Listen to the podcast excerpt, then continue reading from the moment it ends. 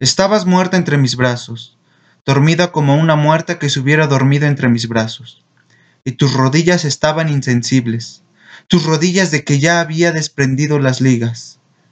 En mi pecho había una flor, una flor tan abierta que daba lástima, y tus manos, tus blancas manos para el placer, clavadas en el cajón.